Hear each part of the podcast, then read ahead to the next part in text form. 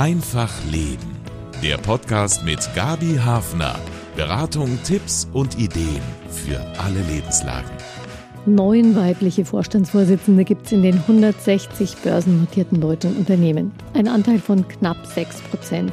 Und auch im Bundestag sind Frauen nur zu 35 Prozent vertreten. Wenn es in diesem Tempo weitergeht, wird es noch weit über 100 Jahre dauern, bis Frauen die gleichen Gehälter, Chancen und die gleiche Sichtbarkeit wie Männer haben werden.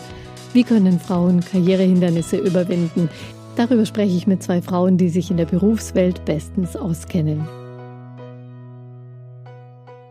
Lohngleichheit und die Sichtbarkeit von Frauen in der Wirtschaft, das sei das wichtigste Ziel, für das junge Frauen sich einsetzen müssen, sagt die französische Philosophin und Feministin Elisabeth Badinter. Wie kommen wir dahin? Darüber spreche ich mit zwei Frauen, die sich als Trainerinnen, Unternehmerinnen in der Berufswelt bestens auskennen. Susanne Westphal, sie führt ein Beratungsunternehmen, und Katharina Baumann, Trainerin, beruflich aktiv. Herzlich willkommen an Sie beide. Schön, dass Sie da sind. Vielen Dank für die Einladung. Hallo. Frau Westphal, Sie haben mal gesagt, Frauenförderprogramme in Unternehmen sind Unsinn und haben dafür auch ein großes Echo bekommen. Wie geht der Satz weiter über die Frauenförderprogramme? Wie meinen Sie das? wenn sie losgelöst und allein stattfinden, weil das System muss sich ändern. Die Frauen, die wissen, wie es geht, die können alles.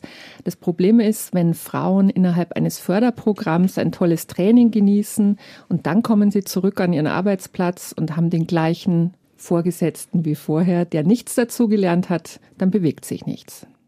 Also Frauenförderprogramme müssen quasi die Männer und das Unternehmen mit einbeziehen, damit sich was ändern kann. Ich würde sogar so weit gehen, ein echtes Frauenförderprogramm ja, äh, ändert das System und setzt da an und trainiert Führungskräfte, wie sie äh, Frauen besser unterstützen können und fördern können und trainiert nicht die Frauen, wie tolle Frauen noch toller werden, weil das allein ist nicht unsere Hilfe. Und dann vielleicht auch noch frustrierter in dem Unternehmen, wo sie gerade sind, unter Umständen oder an der Position, an der sie gerade sind.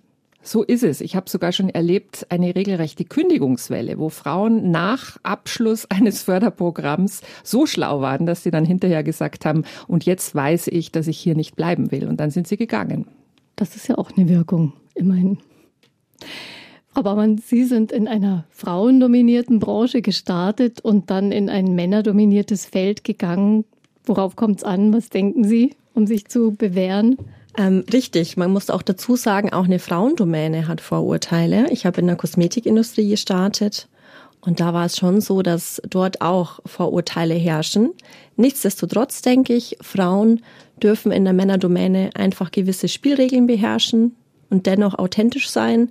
Aber diese wenigen männlichen Spielregeln im Business können auf jeden Fall helfen, um dort entsprechend voranzukommen werden wir gleich noch intensiver drüber sprechen. Und wir sprechen auch gleich darüber, ob sich Karrierewege von Frauen und Männern unterschiedlich entwickeln. Mehr Frauen auf die Erfolgsspur, wie ist das zu schaffen im Beruf? Darüber spreche ich mit zwei Frauen, die Führungskräfte und Teams auch beraten, Susanne Westphal und Katharina Baumann.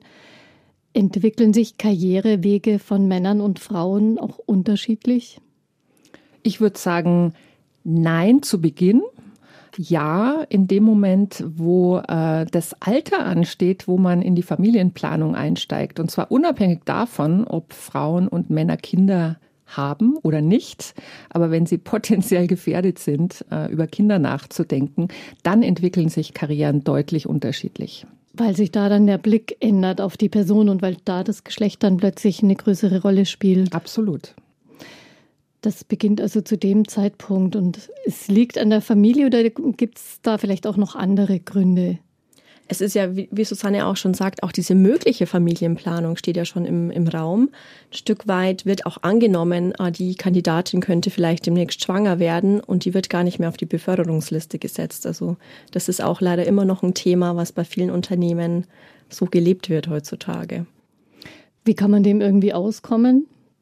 Sich ein Schild an die Stirn machen, ähm, meine Familienplanung ist abgeschlossen oder offen kommunizieren und deutlich machen, dass man trotzdem auch beruflich noch was vorhat? Ich glaube, wir brauchen einfach viel mehr Beispiele, wo Frauen zeigen, dass sie, ähm, auch wenn sie Familie haben, trotzdem hervorragend äh, in ihrem Job sind. Und wir brauchen vor allem Männer, die zeigen, dass Familienplanung auch ihr Thema ist. Und erst wenn Männer und Frauen das wirklich gleichberechtigt begreifen, werden auch Unternehmen das gleicher ansehen und Männer ähnlich behandeln wie Frauen und vielleicht dann mal konsequenterweise überhaupt mit Menschen zwischen 30 und 50 irgendwie einfach damit rechnen, dass die mal ein paar Wochen weg sind oder vielleicht auch Monate oder vielleicht auch mal ein Jahr. Es gibt ja auch viele Leute, die irgendwann mal ein Sabbatical machen wollen und dann auch Monate weg sind oder vielleicht mal ein Jahr. Also man müsste sich da ein bisschen locker machen. Ganz genau. Oder eine Knieverletzung vom Skifahren davon tragen und dann haben Soll sie vorkommen. keinen neuen Steuerzahler produziert und haben keinen Sozialbeitrag geleistet und fallen trotzdem aus. Das kann also immer passieren und wir brauchen einfach ganz viele Beispiele, wo Menschen zeigen, ähm, was sie für einen tollen Job machen. Kann man diese vielen Beispiele an einer Zahl, an einem Prozentteil, an einem Anteil festmachen? Weil man fragt sich ja, wann, wann sind es mal genug Beispiele? Glauben Sie, dass es eine gewisse, vielleicht so eine so einen Kipppunkt dann geben könnte? Ich glaube, das ist eine Frage von persönlichen Erfahrungen. Wenn eine Führungskraft persönlich erfahren hat, dass jemand äh, in einen Haufen Geld gekostet hat, weil diese Person einfach unberechenbar ausgestiegen ist und Arbeit hat liegen lassen oder wie auch immer, diese Erfahrung, die bleibt haften und äh, die müssen dann alle büßen, die hinterherkommen. Wenn eine Führungskraft die Erfahrung gemacht hat, äh, ich habe hier schon mehrere Mütter und Väter begleitet durch verschiedene Lebensphasen und wir haben hier immer als Team toll weiter weitergearbeitet. Diese Führungskraft, die wird Männer und Frauen gleich behandeln und wird keine Hemmungen haben, jemanden auch mit 35 einzustellen. Wo sehen Sie denn Hindernisse für mehr Chancengleichheit im Beruf außerdem noch? Sind das gute, erkennbare, harte Barrieren oder eher die versteckten Hindernisse? Einerseits natürlich das berühmte German Mindset im Sinne von Beispielen, wo Frauen auch wirklich angesprochen werden im Berufskontext, wo denn ihr Kind gerade ist. Also ich kann das auch aus eigener Erfahrung berichten, dass solche Fragen immer noch gestellt werden, die vielleicht einen männlichen Kollegen nicht gestellt werden. Und aber auch dieses Thema Betreuung. Wir haben immer noch ein Riesenthema hinsichtlich der Betreuung, eine durchgängige Betreuung zu haben und auch wirklich einen Kita-Platz zu bekommen, wie jetzt zum Beispiel ja in München, ist das eine riesige Herausforderung. Das haben Sie irgendwie geschafft. Ihr Sohn ist zwei, haben Sie mir vorher genau, erzählt. Genau, der wird jetzt demnächst zwei, genau. Und wir hatten auch diese Herausforderung und aber auch dieses ganze Thema Ehegattensplitting. Wir haben nach wie vor das Thema, dass bei vielen sich die Höhe der Betreuungskosten und ähm, diese ganze Konstellation dann finanziell teilweise gar nicht lohnt und die Frauen sich dann aus dem Grund auch entscheiden, zu Hause zu bleiben aufgrund des Gender Pay Gaps haben wir häufig auch einfach auch noch die Herausforderung, dass ähm, die Frauen weniger verdienen als die Männer. Genau, über das Geld müssen wir auch noch ausführlicher reden. Also das ist schon ein Hindernis, es sei denn, man ist echt einfach wild entschlossen und auch so mit seinen beruflichen Zielen verbunden, dass man sagt, okay, das müssen wir jetzt auch lösen, aber ich stecke da nicht zurück oder das ist mir genauso wichtig. Also da braucht schon viel, viel Klarheit äh, auch für diesen Karrierewunsch.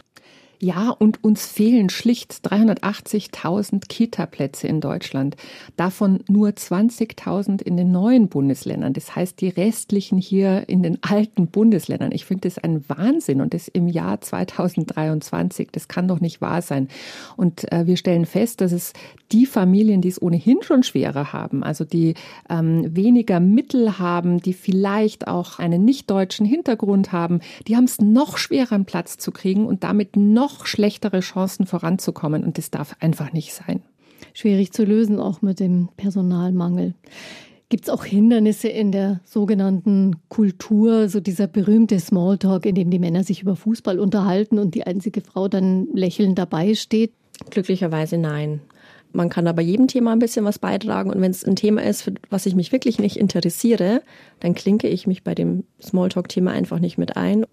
Nichtsdestotrotz werde ich auch immer wieder angesprochen von meinen Coaches, ob es denn Sinn macht, ob sie jetzt golfen oder segeln lernen, um dazuzugehören. Mhm. Und da warne ich immer davor, irgendwas zu tun, was eigentlich gar keine Freude bereitet und überhaupt nicht authentisch ist in dem Moment, sondern wirklich nur das zu machen, was, was ihnen Spaß macht und wo sie auch wirklich was dazu beitragen können. Mhm.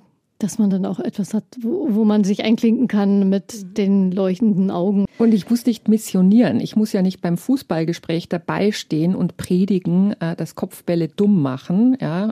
Obwohl es sicher auch Spaß macht. Ich muss auch nicht als Vegetarierin alle davon überzeugen, kein Fleisch mehr zu essen. Ich darf ja die Menschen bei ihrem Fußballthema lassen und einfach nur so mit dabei stehen. Und beim nächsten Thema kann ich wieder mehr mitreden. Aber passiert es dann nicht, dass die Männer dann sozusagen ein bisschen die Reihen schließen bei diesem Fußballthema und man dann nicht mehr so leicht ähm, reinkommt? Es gibt ja nach wie vor das berühmte Old Boys Network. Das ist ja immer noch ähm, gegeben. Ich bin der Meinung, man kann auch anders punkten und anders ähm, da in Verbindung kommen und da seine Kompetenzen und Fähigkeiten in anderer Form zeigen und nicht unbedingt in, in diesem Thema oder in diesem Kaminabend da zu punkten. Also ich denke, da gibt es andere Wege, um da entsprechend auch zu überzeugen, vor allem im Eins zu eins Gespräch einfach zu zeigen, was man auch fachlich drauf hat und für was man auch steht außerhalb des Jobs. Und das ist dann meistens spannender und wird dann auch im Old Boys Network anders anerkannt und auch verstanden. Also Sie sehen es schon so, dass das nicht so diese geschlossenen Zirkel sind, sondern dass da eine, eine Offenheit entsteht. Immer mehr, das ist meine Erfahrung, ja. Mhm. Welche Rolle spielt die Kommunikation, die Art, wie Frauen und Männer sich untereinander und mit anderen austauschen und worüber sie sich austauschen? Eine sehr essentielle Rolle. Also Kommunikation, zu kommunizieren, wo will ich hin? Was ist mein, meine Passion? Was sind meine Werte?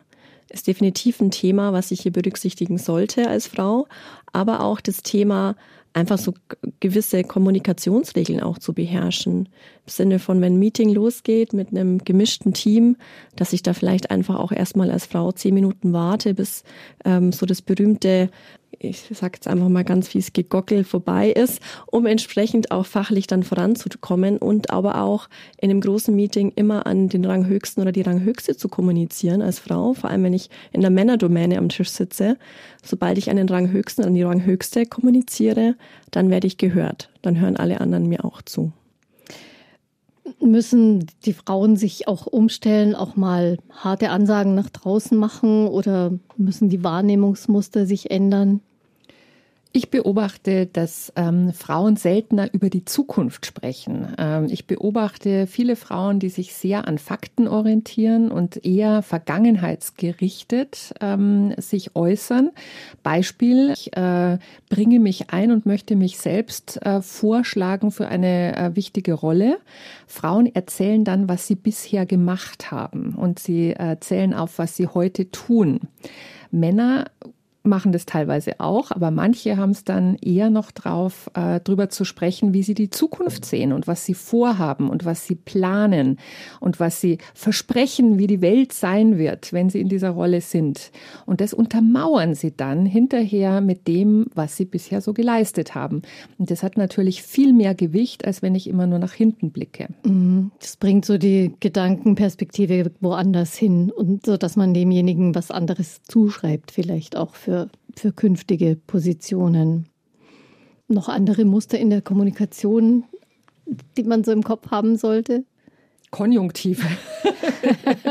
Konjunktive so sein sollte. Wir brauchen keine Konjunktive, wir brauchen kein äh, Wort äh, wie Mann äh, oder mhm. man müsste oder ich will oder ich würde gerne, sondern klare, kurze, prägnante Sätze sind sehr zielführend ich möchte, dass wir in Zukunft dies und das anders machen.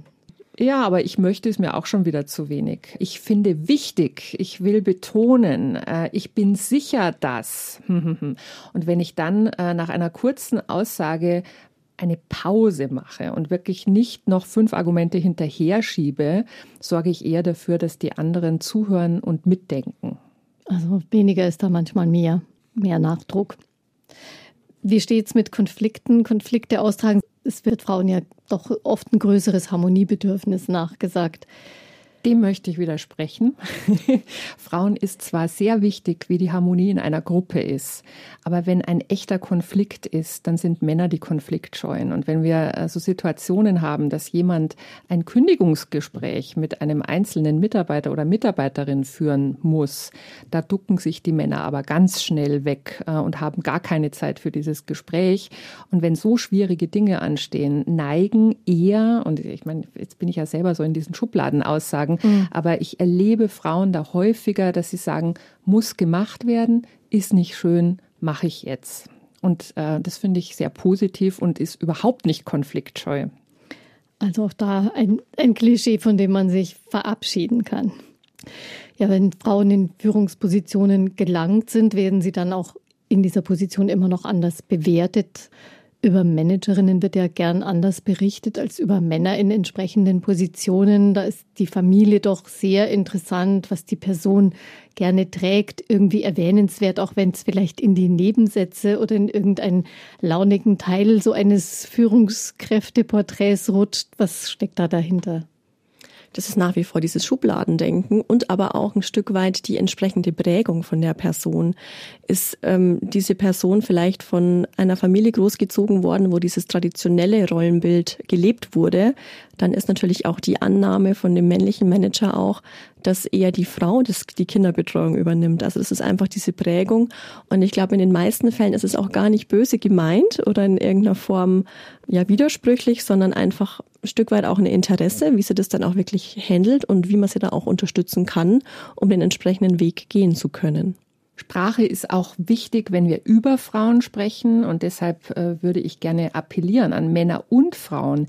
Wenn wir eine Frau anmoderieren, wenn wir über eine Frau sprechen, dann bitte nicht nur sagen, hier kommt die charmante Katharina, sondern auch mal sagen, hier kommt die sehr kompetente Katharina und äh, auch mal auf äh, inhaltliche Punkte hinweisen und nicht nur auf Äußerlichkeiten. Das äh, prägen wir auch mit solchen Sätzen. Mhm. Wenn jetzt so eine charmant anmoderierte, charmante Katharina da gleich sozusagen draufspringt und vielleicht auch humorvoll da noch einen Halbsatz sagt, was sie außerdem kann oder wofür sie gerade da ist, weil das ihre Kompetenz ist, wird das dann schon auch gerne als zickig gesehen. Oder als, naja, die macht ja gleich eine Ansage, die hat Haare auf den Zähnen. Also die Erfahrung habe ich jetzt selbst ehrlich gesagt noch nicht gemacht. Ich denke, das liegt aber auch ein Stück weit, wie man aus selbst auftritt und wie überzeugt man auch von dem ist, was man tut.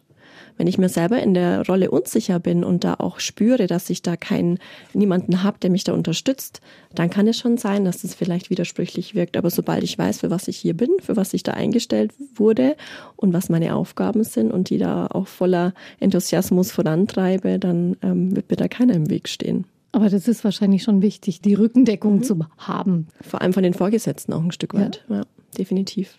Ich bin mir sicher, uns sollte auch mehr egal sein, ob andere uns zickig finden oder nicht. Ich stelle in Seminaren ganz oft fest, da sagen Frauen sehr häufig, ich möchte lernen, wie ich durchsetzungsstärker wirke, gleichzeitig will ich nicht als zickig wahrgenommen werden. Und dann muss ich immer ein bisschen schmunzeln und sagen, wären wir jetzt hier eine Männerrunde, glauben Sie, ein Mann würde Ähnliches sagen, abgesehen davon, dass das Wort zickig weiblich besetzt genau, ist. Genau, da gibt es eigentlich kein Äquivalent für Ja, Männer. aber Männer sagen auch nicht, ich möchte gerne durchsetzungsstark sein und trotzdem von allen lieb gehabt werden. Das mhm. sagen Männer nicht, weil es ihnen egal ist. Die sehen ganz sportlich ihr Ziel vor Augen und das wollen sie erreichen. Und ob die anderen sie jetzt doof finden oder nicht, das ist part of the game. Ähm, und wir sind da vielleicht empfindlicher. Und es ist uns wahnsinnig wichtig, dass alle uns achten und wertschätzen äh, und dass da ein freundlicher Grundton ist. Dann ist es halt mal nicht freundlich. Ist doch auch in Ordnung. Mhm. Also damit muss man dann auch zu leben lernen und da mal so ein bisschen Spannung aushalten. Ja, da können Frauen in konkreten Feldern etwas ändern und tun es vielfach bereits.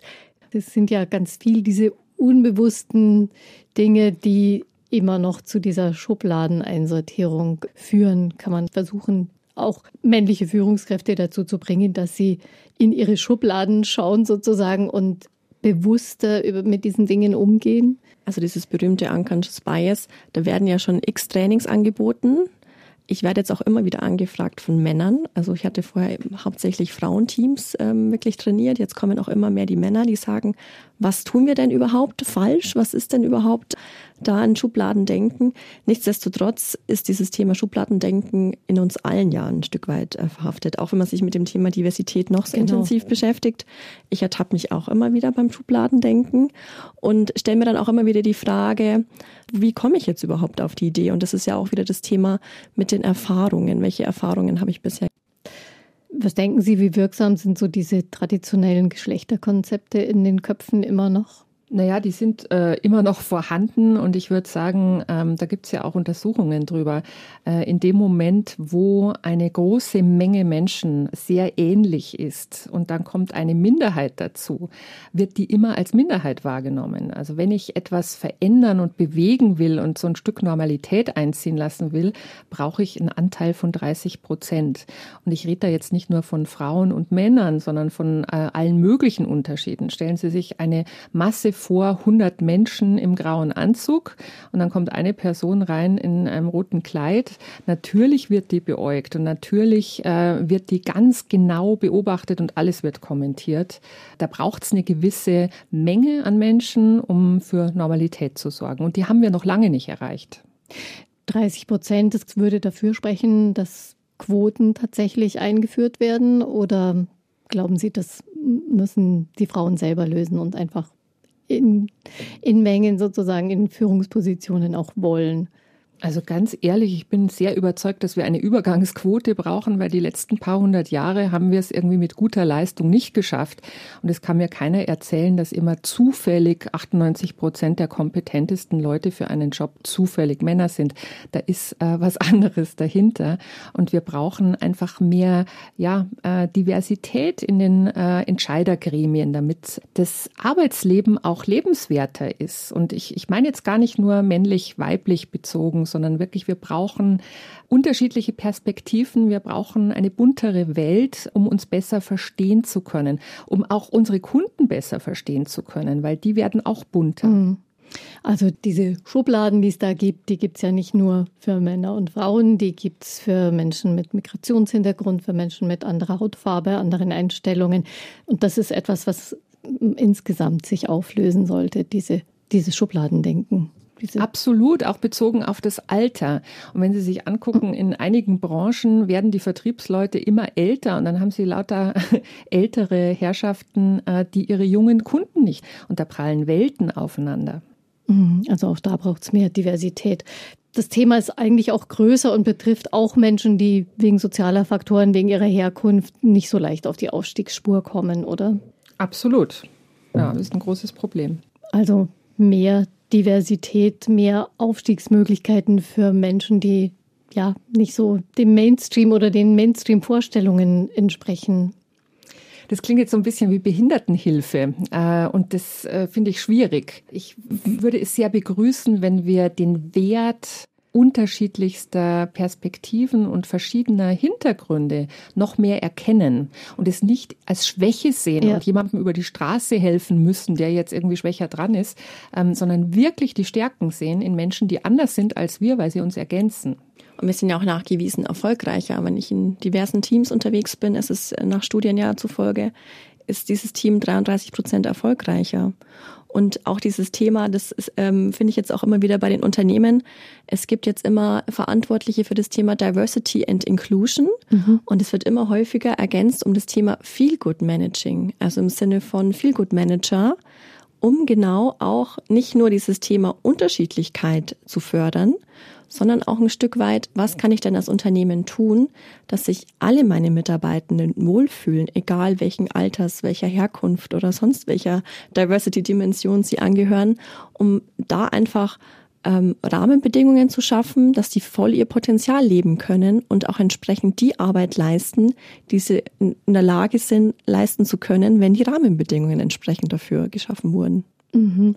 Also vielleicht übersetzt, ich kann der Mensch sein, der ich eigentlich bin und kann dadurch auch einfach meine Fähigkeiten bestmöglich entfalten. Und an welchen Themen sind diese Manager dann so dran? An welchen Faktoren, an welchen Punkten versucht man, dieses Thema zu packen und um das besser zu entwickeln? Im Sinne von, dass man da ganz offene Sprechstunden auch anbietet. Was gibt's denn dann gerade für Herausforderungen oder auch für Themen? Und aber auch so Communities innerhalb des Unternehmens. Das ähm, ist auch zum Beispiel das Thema Fastenbrechen, was war jetzt sehr prominent die letzten Wochen, äh, dass es da wirklich Communities gibt und das Unternehmen das auch entsprechend fördert und da auch eine entsprechende Awareness dafür schafft, dass es da eben auch die Möglichkeiten gibt und dass jeder in der Lage ist, das so auszuleben und ähm, damit er da in irgendeiner Form nicht benachteiligt wird. Genau, ein aktuelles Beispiel. Der Ramadan dauert dieses Jahr noch bis 21. April. Haben Sie auch Erfahrungen mit solchen Versuchen oder den, den Fragen nach Ansatzmöglichkeiten, um Diversität besser unterzubringen in, in einem Unternehmen? Ja, und es beginnt wie immer beim Zuhören. Wenn ich die Menschen, mit denen ich arbeite, kenne und ihre Bedürfnisse kenne, dann kann ich mir auch was Vernünftiges ausdenken. Und es beginnt schon bei so ganz simplen Dingen wie, äh, wie stricken wir unsere Arbeitszeit? Ja, sind unsere Zeiten denn überhaupt noch zeitgemäß? Passt es denn noch zum Leben unserer Mitarbeitenden? Oder lohnt es sich mal drüber nachzudenken, dass wir zum Beispiel, ähm, ich kenne ein Unternehmen, die haben garantierte meetingfreie Zeiten. Da kann ich hochkonzentriert arbeiten oder sonst was machen. Ich weiß, in der Zeit will keiner was von mir. Und das empfinden Mitarbeitende als sehr, sehr erholsam, äh, weil sie ihre Zeit ganz anders selbstbestimmt planen können. Mm, davon profitieren alle. Inzwischen weiß man Unterschiede im Gehalt zwischen Männern und Frauen, die ungefähr gleichwertige Aufgaben haben. Die haben auch damit zu tun, dass Frauen mit nicht ganz so harten Bandagen über ihr Gehalt verhandeln. Heißt es, die Frauen sind selber schuld und die müssen einfach lernen, besser zu verhandeln? Manchmal sind sie selbst schuld. Es ist schon meine Erfahrung auch, sie fordern weniger, das ist nach wie vor so. Nichtsdestotrotz bin ich der Meinung, dass die Unternehmen es entsprechend gegensteuern können und aber auch dieses Lohntransparenzgesetz, was ja schon seit 2018 in Kraft getreten ist, ja total guten Einblick gibt, was denn mein männlicher Kollege gegenüber verdient. Und daran kann ich mich dann auch orientieren, wenn ich wirklich das Gefühl habe, ich verdiene weniger. Und es ist auch so ein Thema, dass Frauen denken, na, ich kann ja irgendwie froh sein, dass ich jetzt so einen guten Job habe und äh, irgendwie es passt es ja auch alles so gut. Kennen Sie Unternehmen, die das besser lösen, die es vielleicht Frauen leichter machen, auch zu fordern, was ihnen zukommt? In einigen Unternehmen gibt es ritualisierte Gehaltsverhandlungen, wo also mit dem jährlichen Mitarbeiterjahresgespräch ein Feedback auf die Arbeit gegeben wird und wo immer auch zum Paket dazugehört, dass man nochmal über die gehaltliche Einstufung spricht. Passt das noch? Muss das angepasst werden möglicherweise? Denn man hat auch festgestellt, Frauen verhandeln seltener ihr Gehalt und sie wechseln seltener den Arbeitgeber. Sie sind viel treuer. Und mit jedem Wechsel habe ich natürlich viel größere Chancen, einen Sprung zu tun. Wenn ich einmal im Unternehmen bin, dann sind die weiteren Bewegungen eher kleinere Schritte.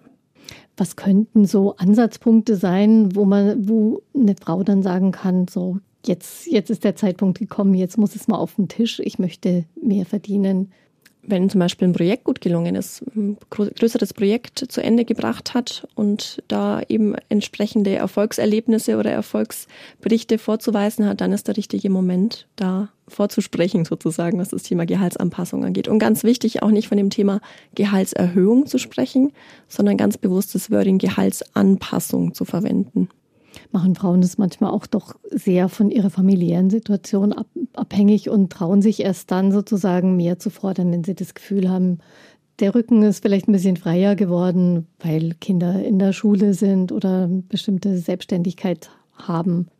Ich glaube, alle Menschen verhandeln besser, wenn sie sich sicherer fühlen. Und sicherer kann ich mich auch fühlen, wenn ich Vergleichsangebote einhole. Auch am Wochenmarkt tue ich mir schwer, wenn ich vor einem Stand stehen bleibe und hier um den Preis der Kirschen verhandle. Ähm, ich weiß natürlich viel besser Bescheid, wenn ich am Neben-Nachbarstand den Preis kenne, vielleicht noch einen Stand weiter geguckt habe. Ähm, und so halte ich es für ganz wichtig, sich auch auf dem Arbeitsmarkt regelmäßig umzusehen um den eigenen Marktwert zu kennen, um zu wissen, was wäre ich woanders wert. Das ist mühsam, das kostet Zeit, das kostet auch Überwindung, aber es ist sehr gut fürs Selbstbewusstsein und ich weiß dann einfach viel klarer, wer bin ich, was bin ich wert. Und Menschen sollten mehr über Geld sprechen. Und zwar nicht nur mit Kolleginnen und Kollegen, sondern mit Menschen auch in unterschiedlichsten Branchen, einfach um ein Gefühl für große Zahlen zu bekommen. Wir neigen dazu, uns an großen Zahlen zu orientieren und werden dann sportlicher in unseren Forderungen. Gutes Training. Nach dem jüngsten Väterreport wünschen sich 45 Prozent der Eltern in Deutschland eine partnerschaftliche Aufteilung bei der Kinderbetreuung. In der Realität übernehmen aber nur 17 Prozent der Paare ungefähr den gleichen Anteil. Also 42 Prozent der Mütter sagen, sie würden ihre Erwerbstätigkeit gerne ausweiten. Aber meine Gäste Katharina Baumann und Susanne Westphal sind auch Mütter. Müssen die Frauen auch mit ihren Partnern besser verhandeln, sich anders aufstellen? Erstmal Augen auf bei der Partnerwahl. Ich denke, das ist der allererste Schritt. Und dann aber auch, wenn das Thema Familienplanung im Raum steht, offen besprechen, wie könnten wir das denn lösen? Wie könnte denn ein Konstrukt aussehen, was für uns beide gut ist und langfristig auch tragbar ist? Und es gibt ja auch immer mehr Paare, die in eine 30-Stunden, 30-Stunden-Konstellation wechseln, die dann eben auch langfristig gut funktionieren kann. Und ich erfahre immer mehr Offenheit, auch bei den Papas, äh, da auch mehr Zeit zu investieren und da auch mehr präsent zu sein. Und äh, Corona hatte da auch sehr viele Vorzüge mitgebracht. Das Thema Remote Work hat einen ganz anderen Stellenwert bekommen, was natürlich auch für das Thema Vereinbarkeit von Beruf und Familie sehr vielversprechend ist und ähm, in die richtige Richtung geht. Mhm. Da haben sich die Vorzeichen doch ein bisschen geändert, auch solche Entscheidungen zu treffen. Unser Elterngeld ist auch nicht richtig konzipiert, wenn Sie mich fragen. Es ist eine gute Idee, dass äh, Menschen, die eine Auszeit für die Kinder nehmen, dann äh, weiterhin Geld bekommen. Nur, das ist bei uns leider gedeckelt. Ähm, es wäre viel, viel sinnvoller, wenn man 80 Prozent seines bisherigen Gehalts weiter bekommen würde, und zwar ungedeckelt. In nordischen Ländern ist das der Fall und da werden die Männer schief angeguckt, wenn sie die Elternzeit nicht voll ausnutzen. Bist du dumm, das nicht zu nutzen? Da die Aussage. Bei uns ist die Aussage andersrum. Bist du dumm, du nimmst Vaterzeit. Und das ist nicht richtig. Mhm. Weil man eben auf diese wertvolle Zeit verzichtet und sie sozusagen gegen das volle Gehalt tauscht. Zahlen zeigen ja auch, dass Paare mit Kindern dann eher so eine gleichberechtigte Aufteilung äh, in der Arbeitszeit finden, wenn beide ungefähr gleich viel verdienen. Also stecken Frauen mit Kindern dann auch leichter beruflich zurück, weil die Männer halt eh schon mehr verdienen. Das ist leider immer noch der Fall. Und da ist natürlich auch das Thema Ehegattensplitting wieder äh, ein Thema. Das sollte auch schon längst abgeschafft werden. Und aber auch das Thema Kita-Kosten senken. Ungefähr zwei Drittel aller erwerbstätigen Mütter arbeiten in Deutschland Teilzeit. Eine Zahl, an der sich auch wenig ändert über die Jahre. Heißt das zugleich, diese Mütter stecken beruflich zurück und kommen vielleicht auch nie so richtig weiter? Dramatisch finde ich folgende Zahl. Ähm, wenn äh, Frauen Kinder bekommen haben, reduziert sich ihre Arbeitszeit drastisch. Soweit so verständlich. Aber sie kommen kaum mehr auf ein normales Level zurück, selbst wenn die Kinder 12, 15, 18 Jahre alt sind. Und da gibt es kein Betreuungsproblem mehr, sondern da gibt es ein Problem, wieder voll durchstarten zu können. Das liegt zum Teil auch daran, jemand, der in Teilzeit arbeitet, wird weniger gesehen. Das heißt, der wird auch weniger gut bewertet im Unternehmen, der hat weniger Aufstiegschancen, weil er einfach nicht wahrgenommen ist. Diese Person ist nicht so da, ist nicht so greifbar. Und einmal Teilzeit, man ist weg vom Fenster. Man muss dann schon sehr, sehr, sehr genau aufpassen, wie halte ich meine Netzwerke aufrecht? Wie sorge ich dafür, dass andere auch sehen, wie gut meine Leistung ist? Dafür fehlt dann oft die Zeit, weil man so beschäftigt ist, die Aufgaben perfekt zu organisieren und das gut zu machen. Hinzu kommt, wenn ich von Vollzeit auf 30, 32 Stunden reduziere, selten wird eine neue Kraft eingestellt, die meine Zeit ausgleichen soll. Das heißt, ich mache den gleichen Job wie vorher, ich bekomme nur weniger Geld und ich habe weniger Zeit dafür. Es wird ja auch von der Teilzeitfalle gesprochen, so wie das klingt. Würden Sie diesen Begriff auch verwenden? Hilft da nur gar nicht erst reinzugehen in diese Falle? Ich bin ganz fest davon überzeugt, Teilzeit ist schwierig, ähm, so wie es im Moment gehandhabt ist. Ich würde eher verhandeln mit meinem Arbeitgeber um mehr Flexibilität, flexible Zeiten, vielleicht mehr Homeoffice-Möglichkeit, dass ich weniger Fahrzeiten habe und so weiter. Einfach versuchen, sich so zu organisieren, dass man voll dranbleiben kann. Und ich glaube daran, dass in Familien es viel sinnvoller ist, ein wellenartiges Modell zu fahren, wo mal der eine mal der andere richtig Vollgas gibt. Aber dieses dauerhaft Teilzeit halte ich für ganz, ganz schwierig. Sie bekommen einfach keine spannenden Aufgaben mehr, wenn sie nicht voll da sind äh, und ja, sichtbar und greifbar sind. Mhm. Ist es denn möglich, wieder durchzustarten, wenn die Kinderbetreuung gut läuft, wenn der Partner auch seinen, seinen Teil, seinen Part übernimmt in der Familie? Definitiv, das ist möglich. Und ich bin jetzt auch selber ja betroffen sozusagen, einen zweijährigen Sohn. Ich habe entsprechend oder wir haben uns entsprechend ein Konstrukt gebaut, dass es auch funktionieren kann, wenn beide auf Geschäftsreise sind, dass die Großeltern in der Nähe sind oder dass man sich ein Au-pair-Mädchen hinzuholt. Es gibt ganz viele Möglichkeiten und ich denke, wenn man wirklich was das möchte, dann kann man das auch lösen.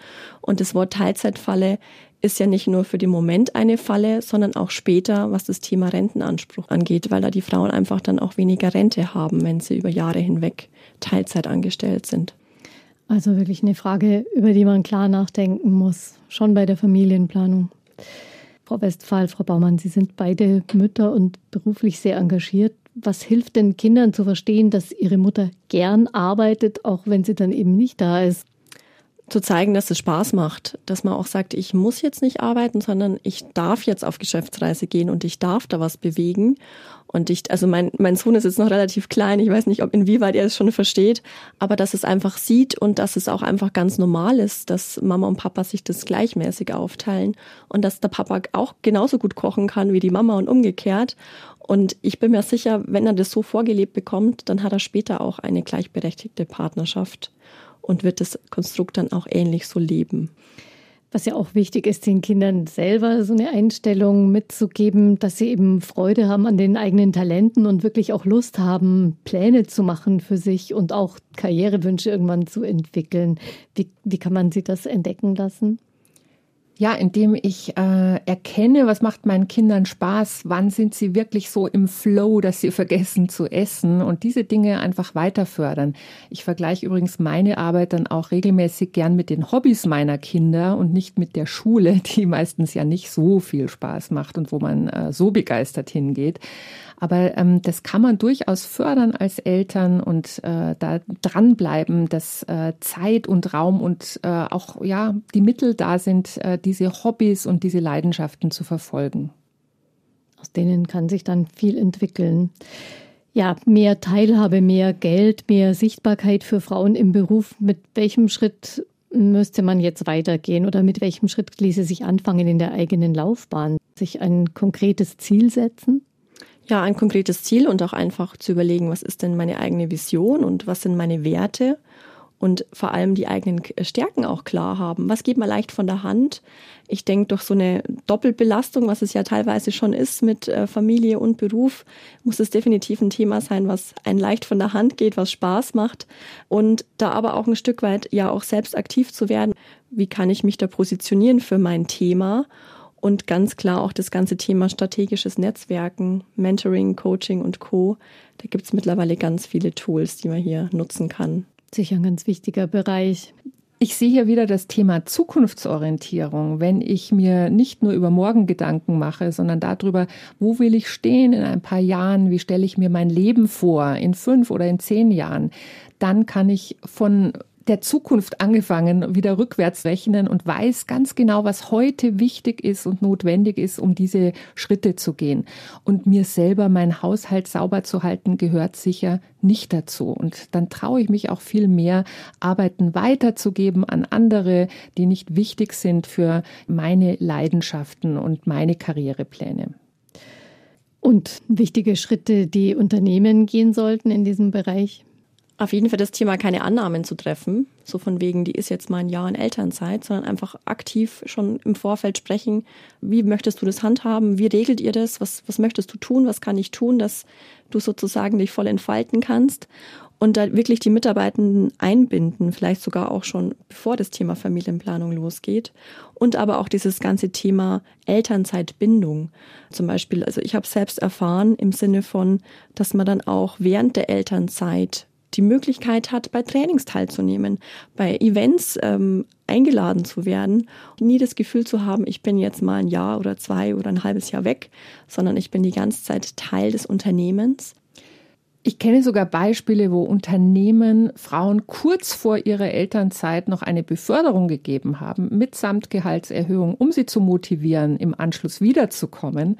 Und sie haben auch über diese Beispiele berichtet. Und das finde ich auch wichtig. Wir orientieren uns gerne an Vorbildern. Unternehmen können auch dafür sorgen, dass tolle Beispiele sichtbarer sind und äh, können Raum schaffen und Möglichkeiten schaffen, dass Menschen da mehr drüber sprechen. Wie organisiere ich mich? Wie mache ich das? Und wenn ich mich darüber austauschen kann und Vorbilder habe, wo ich sehe, ah, der macht das so, dann habe ich gleichzeitig schon die Gebrauchsanweisung dafür. Mhm. Das hilft dann auch Frauen und anderen, sich zu orientieren und sich selber wieder dazu zu bringen, wirklich dran zu bleiben, auch wenn es vielleicht manchmal schwer ist. Das hilft dem Einzelnen und damit dem Unternehmen, weil auch das wird am Ende erfolgreicher sein. Mhm. Vielen Dank für die Erfahrungen, die Tipps und die Beispiele, von denen Sie berichtet haben. Sehr gerne. Sie beide. Vielen Dank. Erfrischende Tipps rund um Arbeit und Beruf von Susanne Westphal finden Sie unter arbeitslust.de. Und in den Informationen zu diesem Podcast habe ich noch einen Buchtipp für Sie. Viel Spaß beim Ziele setzen und danke für Ihr Interesse. Ich bin Gabi Hafner und ich freue mich, wenn Sie einfach Leben als Podcast abonnieren. Bis bald.